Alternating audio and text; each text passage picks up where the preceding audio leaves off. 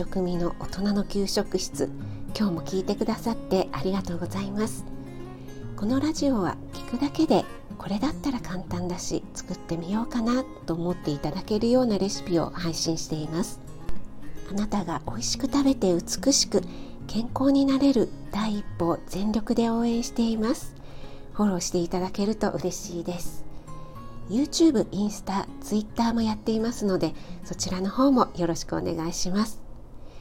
昨日はね久しぶりに肉料理のご紹介をしたので今日もと思ったんですがやっぱりね美しく健康になるレシピがモットーなので今日はねとってもヘルシーカロリーが気になる方に是非食べていただきたいまるのチンジャオロースということでまるとは高野豆腐です。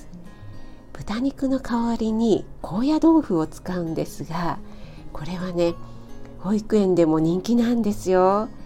みんなね高野豆腐を食べている感覚がなく美味しそうに食べています。かさ増し効果があるのでぜひ最後まで聞いてくださいね。それでは今日も1材料2作り方調理のポイント3高野豆腐の栄養素の順にお話ししたいと思います。それではまず材料から。材料2人分。高野豆腐2枚。約 30g です。ピーマン23個。たけのこの水煮 50g 生姜1かけ。調味料は酒大さじ1醤油大さじ1分の1砂糖小さじ1弱。オイスターソース大さじ1分の1ごま油小さじ1片栗粉少々です。はい続いて2作り方調理のポイントです。ピーマンとたけのこの水に生姜はそれぞれ細切りにします。高野豆腐は水で戻してから水気を絞って他の野菜と同じように細長く切ります。そんなにね細くなく短冊切りぐらいで大丈夫です。切った高野豆腐に片栗粉を軽くまぶしておきます。フライパンにごま油を入れて先ほど切った高野豆腐を炒めます。他の野菜も加えて炒め全体に火が通ってきたら調味料を加えて味をつけます。高野豆腐にね片栗粉をまぶしてあるのでとろみがついて調味料も全体に絡まりますね。はい、この高野豆腐を使うことでエネルギーダウンできるのでカロリーが気になる方にはとってもおすすめです。高野豆腐を1人1枚分食べればね結構満足感があると思うんですよね。豚肉だとだいたいどのレシピも1人 100g くらい使ってるんですよね。やっぱりそれくらい使わないと満足感が出ないですかね。これはエネルギーで比べると豚肉 100g で256キロカロリー。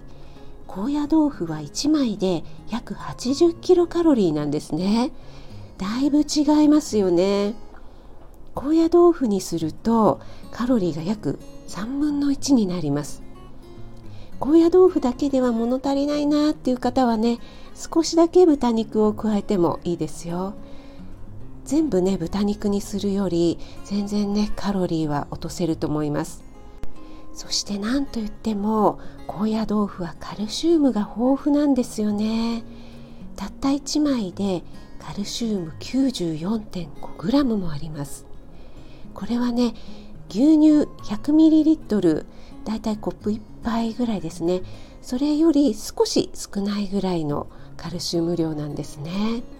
これはね骨の成長や骨粗しょう症予防にも嬉しいですよね。高野豆腐は他にもね嬉しい栄養素がたくさんあるので高野豆腐の回また作りたいと思います。作り方のところでね水に戻して細切りにとお話ししましたが最近ね高野豆腐で細かくカットされた状態で売ってるものがありますよね。それを使うと水で戻すだけなので切る手間が省けますよね。使いたい時にさっと使えるのはとても便利ですよね。はい。今日は調味料がねいつもより少し多かったので後でインスタにレシピ上げておきますね。インスタ見ながら作れるようにしておきますのでよろしくお願いします。今日も最後まで聞いてくださってありがとうございました。少しでも役に立ったなと思ったら気軽にコメント入れてくださいね。いいねだけでも押していただけると嬉しいです。栄養士食味がお届けいたしました。それではまた Have a nice dinner!